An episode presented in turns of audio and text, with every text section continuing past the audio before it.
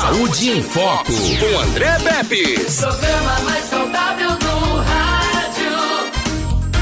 Saúde em Foco. Março Azul, conscientização para o câncer coloretal. Dr. Herbert Toledo, gastroenterologista, que vai falar com a gente sobre esse assunto. De satisfação redobrada aqui recebê-lo para falar de um assunto tão importante.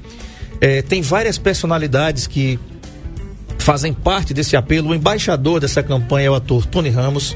Né? A gente recebeu o vídeo, nós passamos aqui o vídeo na semana passada, né? Tem um vídeo também institucional aí da Sobed com várias outras entidades também é, provocando a sociedade para esse assunto.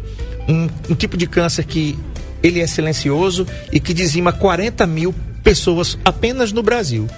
Lembrando que no nosso estado, aqui em Alagoas, nós temos cidades que sequer têm essa população. Por exemplo, Lagoa da Canoa tem 18 mil habitantes. Seria duas vezes a população de Lagoa da Canoa mortas ou mortos pelo câncer coloretal. Boa tarde, seja bem-vindo. Boa tarde, obrigado. Não precisa se desculpar da, do acontecimento da, Da semana gafe. passada. Essas coisas acontecem. E eu acho que tudo tem uma razão de ser. Sim. Hoje nós estamos até mais à vontade aqui para conversar à vontade sobre esse assunto tão importante. E por que é importante? Como você disse, pela sua frequência. É, o câncer de intestino, que a gente chama de câncer coloretal, ele é o segundo mais frequente em homens e o segundo mais frequente em mulheres.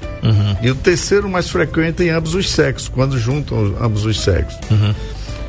Mas o mais importante do que isso é que a gente sabe que ele é curável. E mais do que curável, mais importante do que curável, é que ele é prevenível. Se nós tivermos ações públicas de combate a- ao câncer, a gente é capaz de prevenir. Em até 60% da população, a gente consegue prevenir esse câncer. Com medidas simples. E falta no país uma campanha, como existe a campanha de câncer de mama, muito bem feita, muito bem elaborada em todo o Brasil. Toda mulher sabe hoje quando fazer a sua prevenção do câncer de mama, como também o homem fazer a prevenção do câncer de próstata. Só que há uma diferença. No câncer de mama e de próstata, você já pega uma lesão em fase precoce. É importante, porque quando você pega uma lesão, um câncer em fase precoce, as chances de curas ultrapassam 90%.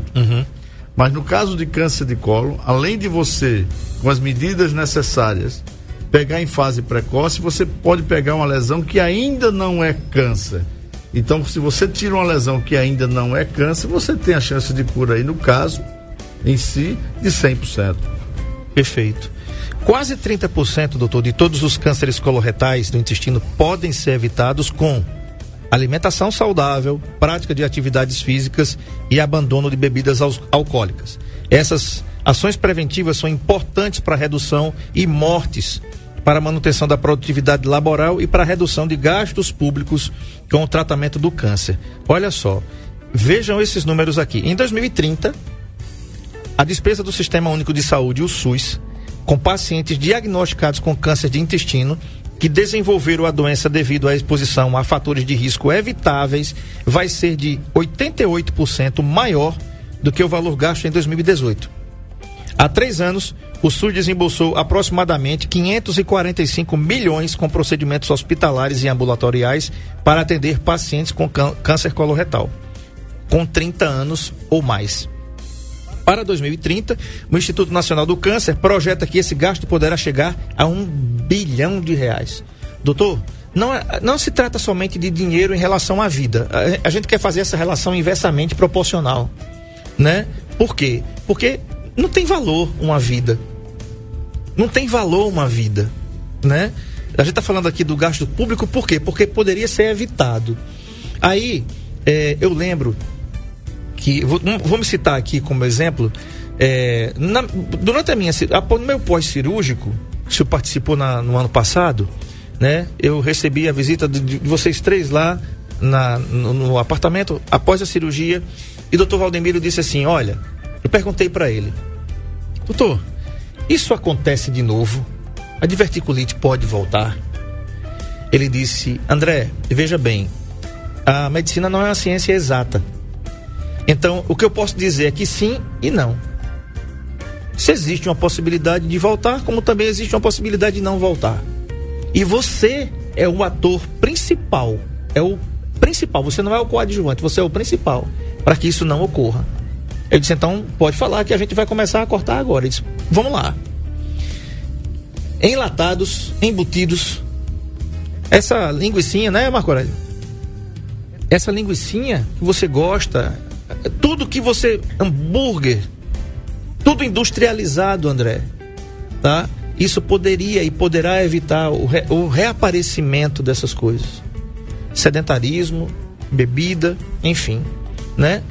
Na realidade, é, não existe uma, uma matemática certa para lhe dizer aqui que isso pode voltar ou não. Agora, doutor, a gente viu aqui, né? O texto diz aqui que é a alimentação regrada, você fazendo exercícios e cuidando da sua saúde e principalmente fazendo o exame a partir de que idade, doutor? Não tem mais idade. Então, você chamou a atenção para um aspecto importante. Você chamou para a prevenção primária. O que é a prevenção primária? A gente tem a prevenção primária, a secundária. Vim um pouquinho mais perto. E a terciária. A prevenção primária é exatamente isso que você falou. A gente sabe hoje, muito mais do que há 20, 30 anos atrás, e o Brasil todo, o mundo todo, está dando uma atenção a essa prevenção primária no sentido de eh, estimular a prática de esporte. Uhum. Né? A gente está muito preocupado com a obesidade, porque a obesidade tem uma relação muito maior com todos os tipos de câncer, principalmente o câncer de cólon, entendeu? A obesidade. Então a gente tem que é, trabalhar efetivamente contra a obesidade. A gente tem campanhas muito importantes no Brasil, por exemplo, no combate ao tabagismo. Esse é um grande vilão para todos os tipos de câncer, uhum. tá? Mas a gente está naquela fase da vida de muita correria, de muito trabalho, de refeições rápidas, que a gente chama de fast foods. Uhum. E o que é que vem desses alimentos na maioria das vezes? Enlatados, às vezes com excesso de produtos químicos dentro desses alimentos, às vezes produtos até cancerígenos. Então é, é, fundamental a gente melhorar, não só no aspecto físico, dos hábitos da atividade física, mas também na qualidade da alimentação. Isso é o que a gente chama de prevenção primária. A prevenção secundária já é aquela prevenção que você pode fazer de forma organizada, vamos dizer, o serviço público de uma cidade resolve fazer a prevenção em toda a população onde a frequência do câncer é maior. Onde é que a frequência de câncer é maior? Entre 50 e 75 anos de idade. Mas os americanos já observaram que eles conseguiram, com as medidas preventivas, baixar a incidência do câncer. Não a incidência, mas baixar a causa de morte por câncer entre 50 e 75 anos de idade mas o, o, a incidência de câncer de 45 anos de idade nos americanos aumentou, principalmente nos caucasianos. Uhum. Então já existe campanhas, já existe propostas de campanha que deve ser entre 45 e 75 anos de idade. No Brasil, a gente tem feito muitas campanhas de 50 a 75 anos de idade. Mas não é uma campanha organizada pelo serviço público. A gente tem feito isso que a gente chama de forma oportunística. O que é campanha de prevenção oportunística? É quando você vai ao médico no consultório e ele pode ser um ginecologista, um clínico, qualquer área, qualquer especialidade, ele pede o seu exame aos 45 ou 50 anos de idade da colonoscopia ou pede também às vezes um sangue oculto nas fezes, que é um exame de fezes muito simples de fazer, a pessoa faz em casa, colhe aquelas fezes, coloca num tubinho, manda para o laboratório. E aí no laboratório faz a pesquisa do sangue oculto. O que é a pesquisa do sangue oculto? É aquele sangue que você não vê, uhum. mas que quando coloca numa máquina que faz a leitura no laboratório, ele percebe que tem sangue humano ou não. Existem duas formas. Existe um teste é um pouco menos efetivo, que detecta sangue, mas é sangue de qualquer natureza. Vamos dizer, se você comer um sarapatel, tem sangue. Você faz o sangue oculto nas fezes e pode dar positivo. Certo. E aquele sangue não ter sido seu. Uhum. Mas já existe é, produtos mais modernos, como o fit test, é um, um, um teste imunoquímico, que ele detecta hemácias sangue humano. Você pode comer sangue animal agora, tomar sangue animal, mas não vai dar positivo. Vai dar positivo se o sangue for humano. Uma vez que deu positivo esse exame, o médico orienta a fazer o exame da colonoscopia. Esse sim é o exame mais é, propriamente indicado para avaliação do intestino grosso, do reto e da parte final do intestino delgado. Então, voltando à sua pergunta, a faixa etária que a gente faz a prevenção está entre 45 e 75 anos de idade, porque é a fase onde tem uma incidência maior do câncer coloretal, ou seja, do câncer do intestino. Uhum. Ok. Doutor Herbert, aí é o seguinte, eu me lembro, e nós citamos isso na entrevista, é, naqueles 15 minutos que nós tivemos aqui na semana passada, que de várias especialidades que têm as suas sociedades brasileiras atuantes né, em medicina, que todas elas têm a sua importância, o seu, meio de conscientização. Eu lembro muito bem, ainda quando na, na condição de representante farmacêutico, lá na década de, no finalzinho da década de 90, 98, quando eu comecei, é, houve uma campanha muito, muito forte da Sociedade Brasileira de Urologia em relação ao câncer, é, é, câncer de próstata, o exame do toque. E olha, na época, é, há vinte e poucos anos atrás, era um tabu muito grande. Conversava com seu colega, doutor Leandro Amorim, presidente da Unimed aqui também, um grande abraço. É, e a gente percebeu com o passar dos anos que a população começou a aderir ao exame. Naquele tempo, o exame do toque era preconizado para pacientes maiores que 40 anos. E hoje, vinte e poucos anos depois, a Sociedade Brasileira de Urologia já preconiza esse exame a partir dos 50, com um, adendo. As pessoas que têm casos na família, sim, continuam aos, a partir dos 40. Se tem um, alguém na família que tem que teve, que esse paciente, que essa pessoa procure essa, eh, fazer esse exame do toque a partir dos 40, aí junto ao PSA, enfim. Mas o que é que a gente quer falar com isso? Quando a população adere à campanha, o que é que acontece? A, a, a, a faixa etária ela vai subindo porque ela passa a não atingir mais aquela faixa etária que se preocupou com o exame e que foi fazer o exame. Eu conversei aqui com, com seu amigo, doutor Lenildo, e ele disse, André, isso é perfeita a sua colocação, porque quanto mais a, a, a, a população aderir ao chamamento das sociedades brasileiras, seja ela de qualquer especialidade, é claro que a incidência dessa doença vai diminuir bastante. Como é que o senhor tem visto? A gente fala da colonoscopia. O senhor falou da colonoscopia, um exame que eu falei aqui, que eu fiz, inclusive com o senhor, vou voltar esse ano a fazer de novo. É preciso, é necessário. Agora, é, teve, tem pólipo lá, teve pólipo. Um exame que você faz sedado, você não sente nada. Eu disse aqui que o preparo é pior do que o exame, né? Para quem faz. Também em um dia você está tranquilo, né? Só não pode dirigir, vai para casa de Uber, né? Vai, não faz o exame sozinho, gente. Você faz o exame, lógico, você não deve, tem que ser acompanhado, né? Ou acompanhada. Você não sente nada, né? A, a sua equipe, inclusive, está de parabéns, né? Porque proporciona todo um conforto pra gente. E, doutor, Aí o homem, principalmente, a mulher é muito tranquila para fazer a sua. Ela procura, ela vai no ginecologista, ela tem alguma coisa, ela vai lá, ela fala, né? Eu acho que é assim né? Não sei na sua especialidade, mas nós homens temos um problema sério com relação a isso. Seja para procurar o urologista para fazer o toque, seja para fazer uma endoscopia, tudo porque eu, eu, eu, eu às vezes perguntei aqui, doutor Lenildo, doutor Lenildo, quanto tempo demora um exame de toque? Ele disse, André, 15 segundos. Eu disse assim, não dá nem para se apaixonar. né, Edmilson Melo? Né? Mas assim, o exame da endoscopia é um exame é, rápido também, não demora. E você faz sedado. E doutor, ainda há muito preconceito. Os brasileiros ainda têm muito preconceito. E qual é a região mais afetada hoje no Brasil pela incidência do câncer coloretal? Se o senhor pudesse dividir nas regiões do Brasil, qual a região que ainda carece de mais atenção ainda? você agora foi longe. Eu vou dividir as perguntas. Tá certo. Primeiro, vou falar do toque retal. Você apontou o toque retal como um exame muito importante para o exame de próstata. E é verdade, é um dos mais importantes. Mas o toque retal é fundamental no exame físico do paciente. É no toque retal que a gente pode encontrar, às vezes, uma lesão começando na região do reto. E muita gente tem essa vergonha, esse pudor, como você está dizendo. Por que, que tem esse pudor? Porque falta informação. Sim. As campanhas de prevenção de câncer eram voltadas mais ao câncer de útero antigamente.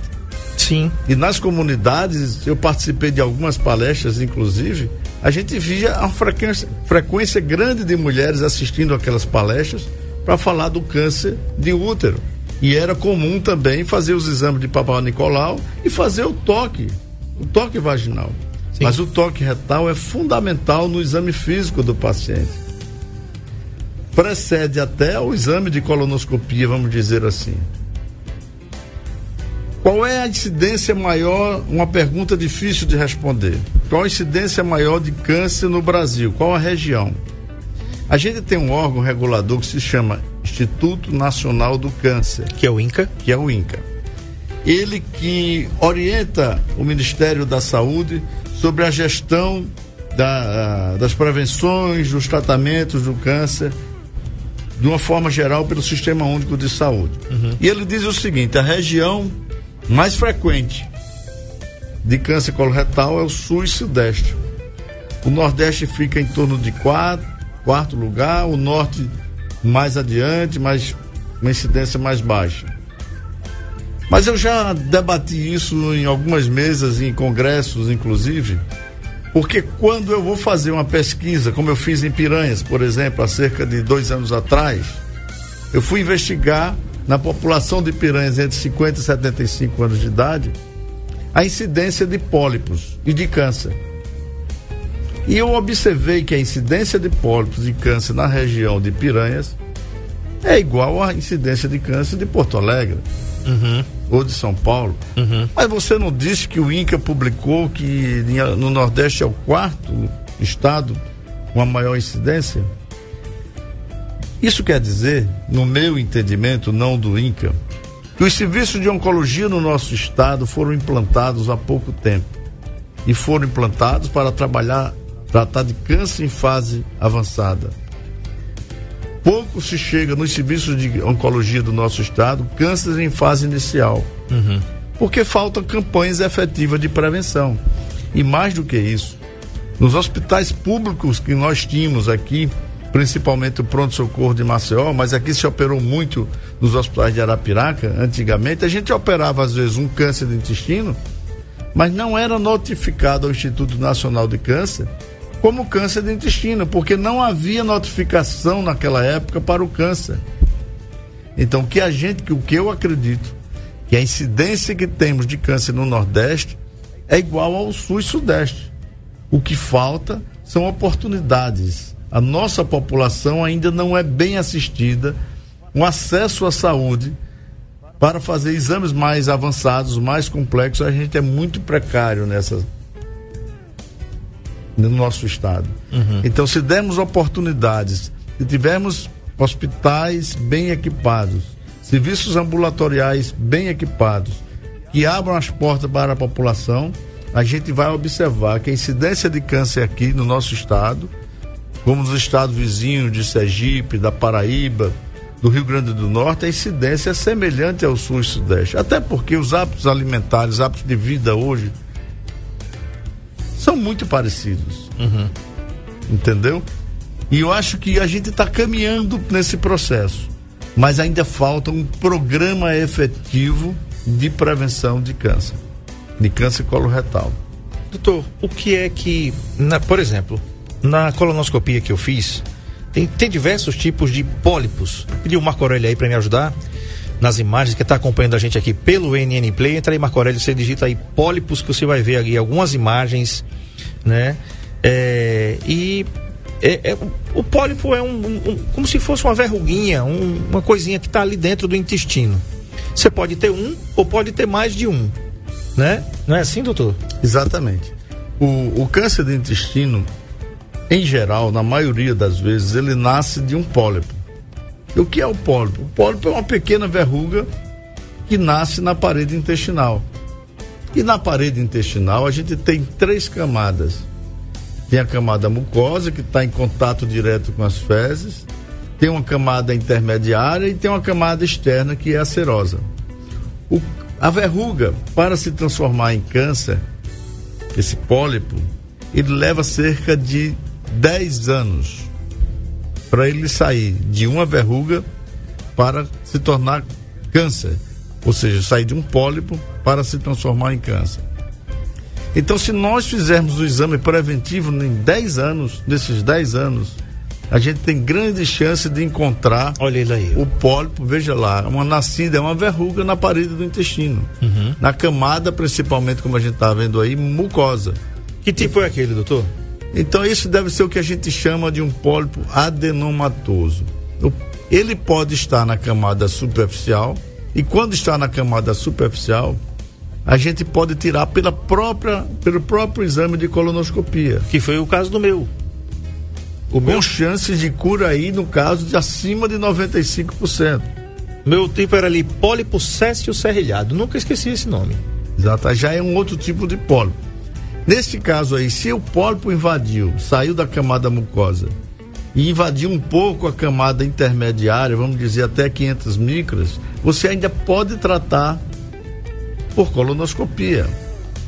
Se ele foi mais do que isso, invadiu camadas mais profundas, você pode fazer o tratamento pela cirurgia, mas ainda está numa fase precoce, com chance de cura acima de 90%. Mas se aquela lesão que você mostrou passou dessa fase e você já chegou numa fase mais avançada, há uma possibilidade desse câncer ter atingido outros órgãos, o fígado, o pulmão. E tem cura? Tem cura. Tem cura. Só que quando a gente pega uma lesão, como você viu ali, começando, a chance de cura é de 95%. Quando você pega uma lesão já numa fase mais avançada, a gente chama grau 4, vamos dizer assim, a chance de cura para, cai para 15%. Mas o pior não é isso. O pior, em 85% dos casos aqui no nosso meio, a gente já pega numa fase avançada. E a gente quer inverter essa história. A gente quer que em 85% das vezes a gente consiga pegar na fase inicial. Naquela figura superior do lado, a figura B que você está vendo ali, ali é um câncer em fase avançada. Se você vai para a fi- figura C, você veja, tem uma, uma figura pequenininha ali, um pólipo pequenininho, que ele chama estágio 0, depois estágio 1, um, porque depois estágio 2 já passou da camada intermediária, e aí ele pode ir para o estágio 3 ainda localizado, ou estágio 4 atingindo órgãos à distância. E aí é metástase. E aí é metástase. Tem tratamento para metástase? Tem, tem tratamento. Tem quimioterapia, tem radioterapia. Hoje tem medicações até mais avançadas, tem biológicos. Mas se torna muito mais complexo. Sim. Quando o paciente vai para mim naquele estágio 0, estágio 1, um, que eu resolvo curar pela colonoscopia, tratar pela colonoscopia, o doente sai do meu consultório, do consultório do médico e vai para casa. É ambulatorial, ele não precisa internar. Com chance de cura de 90 a 95%. Quando ele vai naquele estágio 4, que ele vai operar, que ele vai fazer radioterapia, quimioterapia, às vezes esse paciente leva dois anos, cinco anos de tratamento. E não é um tratamento simples, isso implica em várias internações, um custo altíssimo. Porque a gente fala assim, não, mas quem está pagando é o SUS. Não, quem está pagando é você. É, os impostos que Você paga imposto. Sim. E isso é revertido em, em saúde, mesmo de forma ainda precária pelo SUS, mas já é muito importante que todos nós tenhamos esse SUS, que Sim. é quem socorre nas horas mais difíceis. É verdade. E quando você gasta de forma errada no SUS, vai faltar dinheiro para tratar alguma coisa. Eu não quero dizer que a gente está tratando errado na fase avançada. Não, tá certo. Mas a gente pode investir mais na fase precoce e evitar aquele gasto enorme que você citou aí. De um bilhão projetado para 2030. Doutor, uma pergunta antes do intervalo. A pandemia, ela, ela reprimiu algumas coisas que nós fazíamos com uma certa é, frequência, né? O brasileiro é regado a festas, a carnaval, né? Adiaram o carnaval, é, vai ser agora em abril. Enfim, e tava aquele grito preso na garganta de muita coisa, não somente por conta da, do fica em casa, né? De vamos fechar tudo, como foi aqui no Brasil. Mas agora é, vem a pergunta: nós ficamos em casa, nós não saímos, nós, os restaurantes fechados, os bares fechados, tudo fechado. Nós engordamos mais porque ficamos em casa muito tempo, obesos sem poder fazer atividade física, ou quando liberaram para fazer, todo mundo com medo, enfim, máscara em tudo. É, esse problema do câncer coloretal, ele foi agravado durante a pandemia por conta dessa, dessa bebedeira e dessa comilança aí que a gente fez em casa com os fast foods, com os enlatados, com os industrializados. O senhor percebeu, a Sociedade Brasileira de Endoscopia percebeu um aumento na incidência de câncer coloretal durante esses dois últimos anos? Não só o câncer coloretal, mas todos os cânceres foram agravados. Uma por dificuldade de acesso ao tratamento nos hospitais, para quem já estava com câncer, e também pela falta de condição de exames preventivos. Os consultórios foram fechados. Os hospitais, as unidades ambulatoriais de quase todos os hospitais foram fechadas, porque o risco de contaminação pelo Covid estava muito alto. E as operadoras de saúde, o próprio Sistema Único de Saúde, estava toda voltada para o tratamento do Covid. Uhum. Para você ter uma ideia, por exemplo, eu trabalho na Santa Casa Misericórdia de Maceió, a gente fechou o centro cirúrgico por vários meses, ficando apenas aberto para aqueles casos de emergência, urgência, emergências e prioridades, uhum. prioridades absolutas. Uhum. Mas as cirurgias eletivas, que a gente chama, como eletiva é aquela que não necessita de urgência, a gente teve que postergar. Uhum. E nós postergamos muitos exames. E depois disso veio o impacto das filas nos consultórios privados e também no Sistema Único de Saúde. As demandas reprimidas. As demandas reprimidas aumentaram consideravelmente. Isso tem um impacto. foi feito um estudo em São Paulo em 2000 e acho que 20 ou foi 21, não me lembro mesmo. Deixaram de ser atendido 20 mil pessoas com câncer. Isso é muito grave. Com certeza. Várias capitais brasileiras e alguns lugares muito conhecidos do povo brasileiro se vestiram de azul. Justamente as pessoas passam às vezes em frente a esses, esses prédios, esses monumentos e às vezes, por que que tá assim, né? Por que que tá assim, né? Tá aí Palácio do é, é, aí a Câmara dos Deputados, Congresso Nacional, né? Câmara dos Deputados e Senado Federal em Brasília, né? Aquelas conchas estão ali, estão iluminadas de azul. Vamos falar um pouquinho, doutor Rept, sobre isso, né? Aí eu fico muito feliz. Março Azul, abrace essa ideia. É o mês da prevenção do câncer coloretal. Uhum. Isso iniciou, iniciou-se há cerca de três anos. A Sociedade Brasileira de Endoscopia Digestiva, a SOBED, da qual eu faço parte, preocupada com a ausência de uma campanha nacional de prevenção de câncer do intestino, resolveu mobilizar toda a sociedade uhum. e outras sociedades parceiras, como a Sociedade de Gastroenterologia, Sociedade de Oncologia Clínica, Oncologia Cirúrgica, Colégio Brasileiro de Cirurgia Digestiva, de cirurgiões, enfim, uhum. a Sociedade de Coloproctologia, e resolveu fazer uma campanha que tentasse mostrar à população da conscientização da necessidade de fazer a prevenção uhum. e também tentar sensibilizar os gestores a nível federal, estadual e municipal sobre essa doença que tanto mata. Cristo aí Redentor. está o nosso Cristo Redentor vestido de azul. Será que as pessoas não vão perceber esse azul? E azul é uma campanha de prevenção de câncer intestinal a nível internacional. Uhum. Então nós trouxemos essa ideia internacional para o Brasil e aprovamos na Câmara Federal e no Senado o mês de março como o mês da conscientização da prevenção do câncer intestinal. Uhum. Estamos muito empolgados com isso, porque todos os estados, todas as sociedades irmãs, todos os capítulos da Sociedade Brasileira de Endoscopia e agora a Sociedade de Coloproctologia, juntos, deram uma dinâmica diferente a essa campanha. Em todos os estados brasileiros houveram palestras, caminhadas, bicicletadas. Aliás, o final de semana teve em Maceió na Praia da Pajuçara, né? Agora esse final de semana teve na Praia de Pajuçara, teve na cidade de Goiânia, teve na Paraíba, teve em vários outros estados do país. Tem uma ação que o senhor falou que vai ser feita ou foi feita em Atalaia. Em Pilar. Pilar, desculpa. Em Pilar nós já fizemos uma, uma, uma, nós levamos, nós recebemos um ofício da cidade de Pilar sobre uma campanha que nós tínhamos feito antes na cidade de Piranha. Uhum.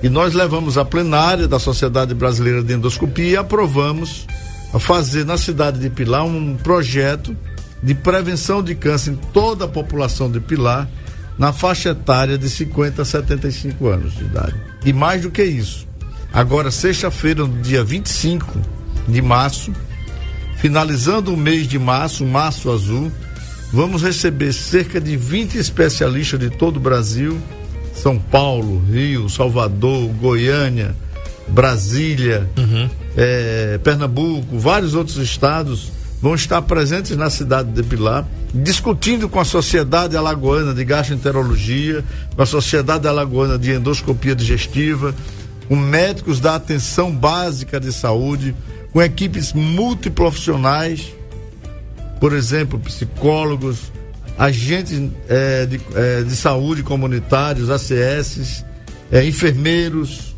enfim, todo o complexo que forma a saúde daquele município vão estar engajados num simpósio onde a gente vai discutir o que é a campanha de prevenção, como fazer a prevenção, como tratar o câncer de colo, como fa- fazer chegar esses, esses programas em toda a população. Uhum. Então vai ser um- uma oportunidade ímpar para o nosso estado e para aquela, aquela cidade, onde toda a população vai ser beneficiada com esse programa.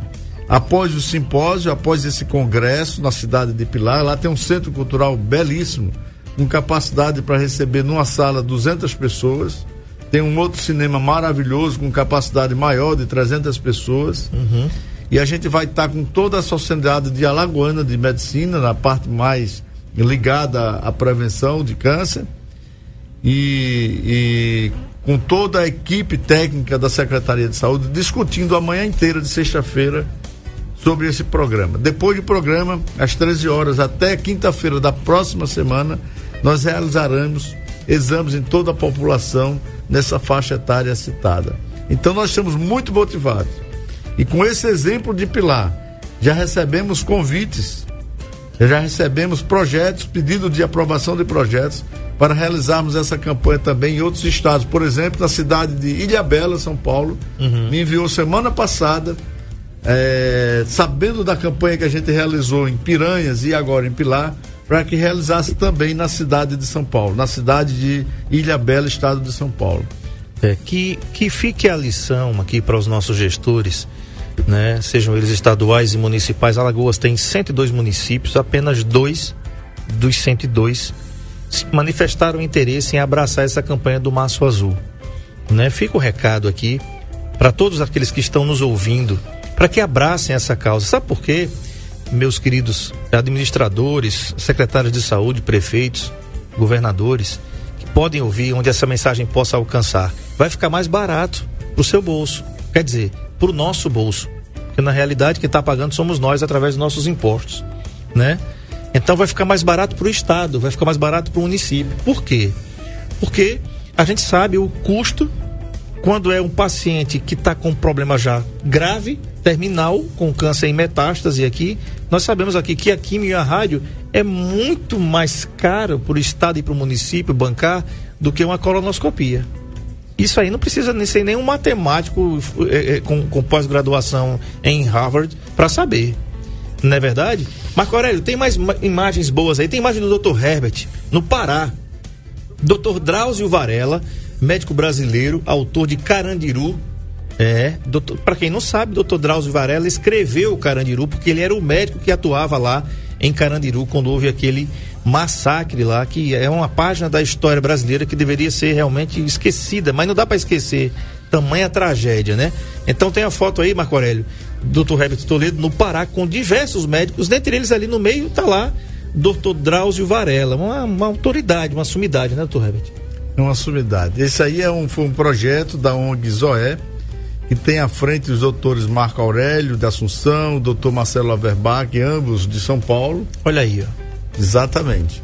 O, o aquele de baixo está ali o doutor Marcelo Averbach, o doutor Ricardo Dibi, presidente da Sociedade Brasileira de Endoscopia. Ali ao centro você vê o doutor Marcos Aurélio ao lado do doutor Drauzio Varela, que à direita tem doutor Herbert Toledo e um outro colega de São Paulo, Arthur, e vários colegas participando dessa organização não governamental chamada ONG Zoé. Uhum. ONG Zoé é um, um, nome dado, é o um nome de uma tribo indígena uhum. na região do Pará, no sudoeste de Pará. E o Marcelo, com seus companheiros de São Paulo, montaram essa ONG. E essa ONG visa principalmente trabalhar nessas regiões menos assistidas, levando saúde a essas regiões menos assistidas. Nós tivemos a oportunidade do convite pela segunda vez de participar, fazendo os exames preventivos de câncer intestinal. E além disso, atendemos também pacientes portadores de outras patologias, como hérnias da parede abdominal, hérnias inguinais, doenças hemorroidárias e várias outras doenças que tiveram que chegaram até a gente para que a gente pudesse tratar naquele momento. Foi um trabalho muito bonito.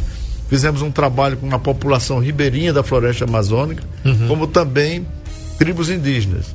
Tivemos dois momentos da expedição. Um momento de barco, o barco, um barco que a gente chama um barco hospital chamado Abaré. Uhum. Ele percorreu os rios, o rio Tapajó, que é um braço do, rio Amazonas, e com esse barco ele foi às, às regiões ribeirinhas e algumas tribos indígenas também.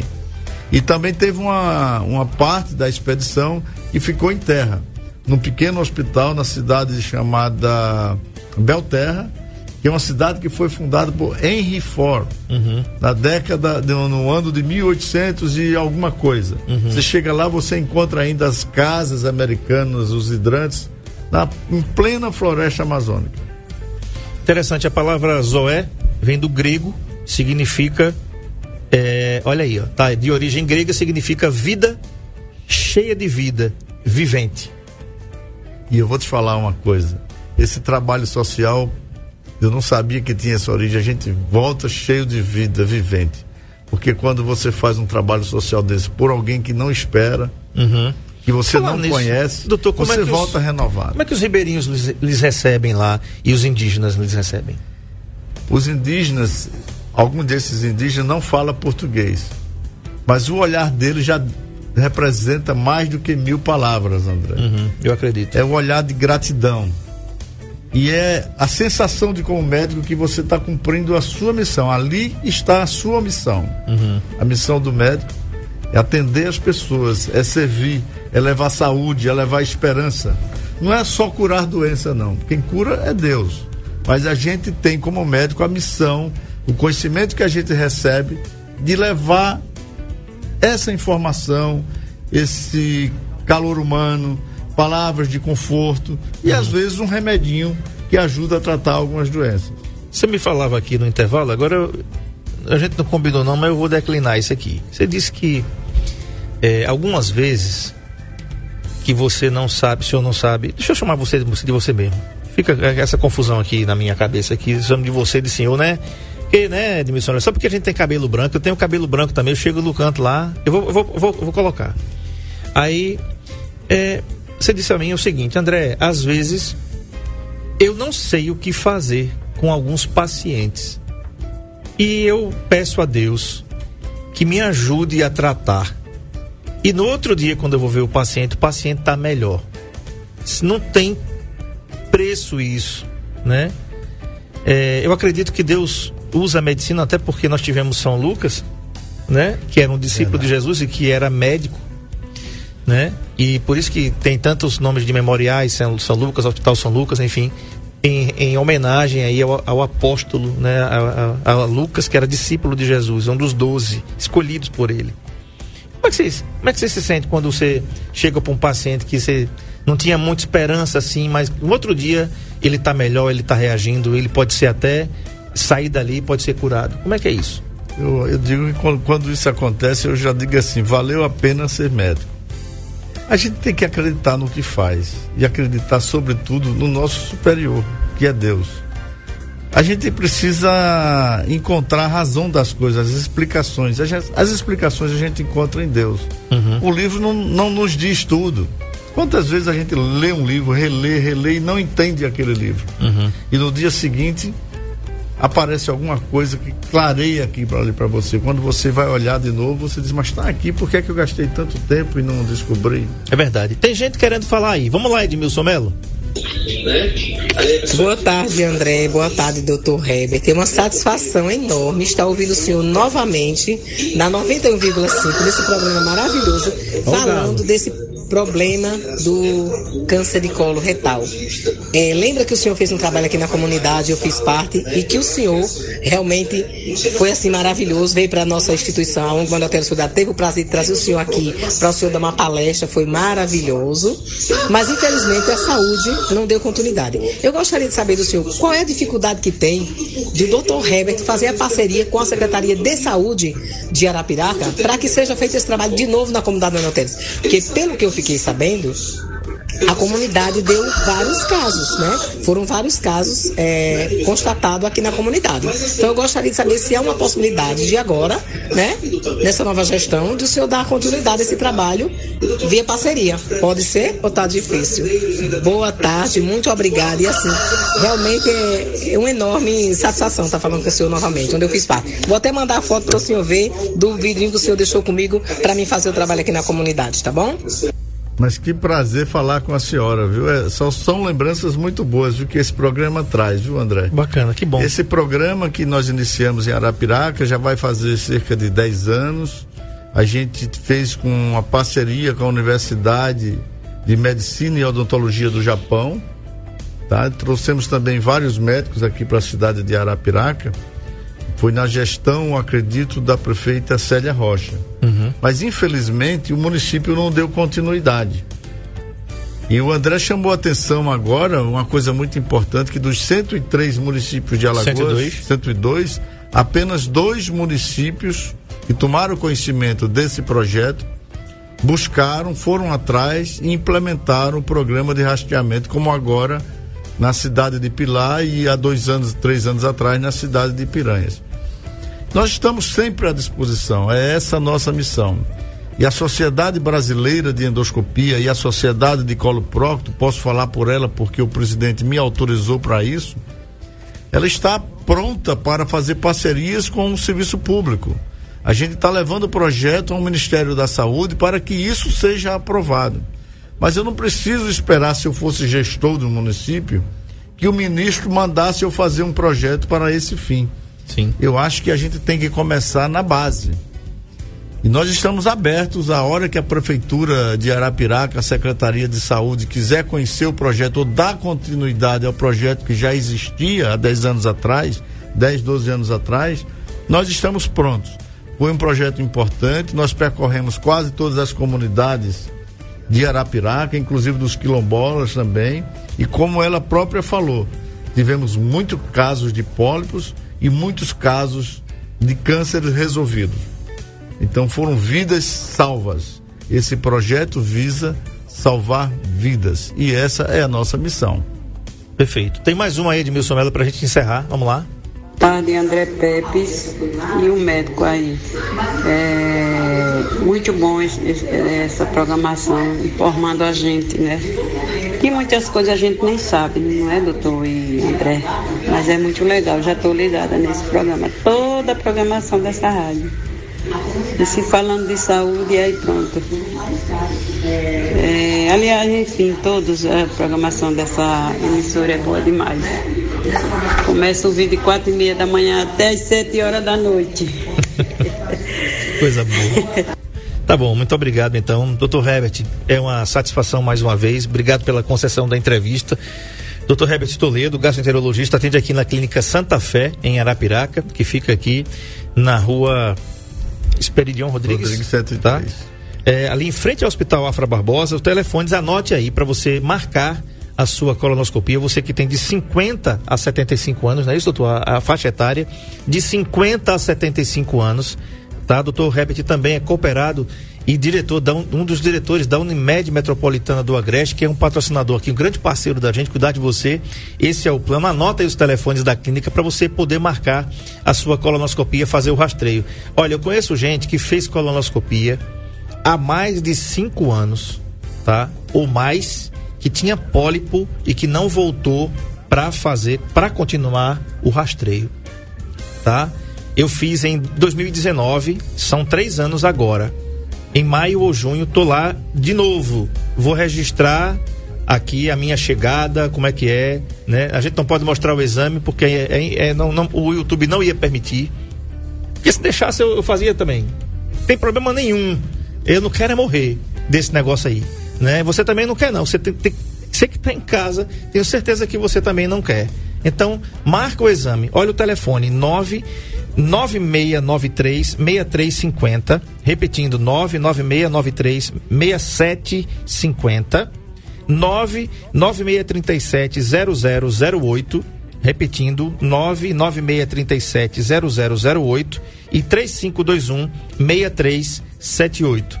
3521 6378. É o telefone aqui do consultório do Dr. Herbert Toledo para você agendar a sua consulta, fazer os seus exames, fazer o rastreio. O Dr. Herbert também realiza endoscopia digestiva, o exame da borracha. Então, ele faz lá esse todo esse rastreio para tornar você livre desses problemas e ter uma qualidade de vida melhor. Meu querido, muito obrigado mais uma vez. Dessa vez eu acertei o horário e como diz o brasileiro, eu acertei na veia. muito obrigado. Eu só tenho a agradecer, André, porque esse programa é um programa informativo na área de saúde. E uma das nossas missões também é esse, levar é essa, levar a informação a toda a comunidade. Colocar-se à disposição para o esclarecimento das doenças que acometem a nossa saúde. E agora no mês de março, mês da prevenção do câncer coloretal, é dever nosso mais do que informar, estar prestes a atender a população, orientando nas medidas preventivas básicas de cuidado à saúde e combatendo o câncer coloretal, que é uma boa alimentação, como você falou, evitar alimentos processados, evitar o excesso de carne vermelha, combater o tabagismo, combater a obesidade, fazer uma caminhada diária que seja até de 30 minutos, mas isso é muito importante.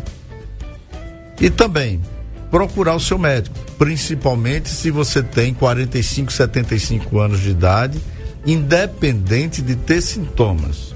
Quando a gente fala em fazer prevenção, não quer dizer que a gente já esteja doente. A gente tem que procurar o um médico antes de adoecer. E nessa faixa etária, porque é a faixa etária mais incidente do câncer coloretal. O câncer tem cura? Tem cura. O câncer pode ser evitado? Pode ser evitado. Procure o seu médico. Não espere procurar apenas o especialista. Procure o médico da unidade de saúde. Procure aquele médico que esteja mais próximo de você, aquele que você confia mais. Mas não deixe de procurar o médico e não deixe de se inteirar das medidas preventivas do câncer coloretal. Agradeço muito à Sociedade Brasileira de Coloproctologia e de Endoscopia Digestiva por fazer ter em nosso país o Março Azul, Abrace essa ideia, o mês da prevenção do câncer intestinal. Obrigado, André. Obrigado ao programa mais uma vez. Levar essas informações à população. Estamos sempre às ordens. Até amanhã. Tchau.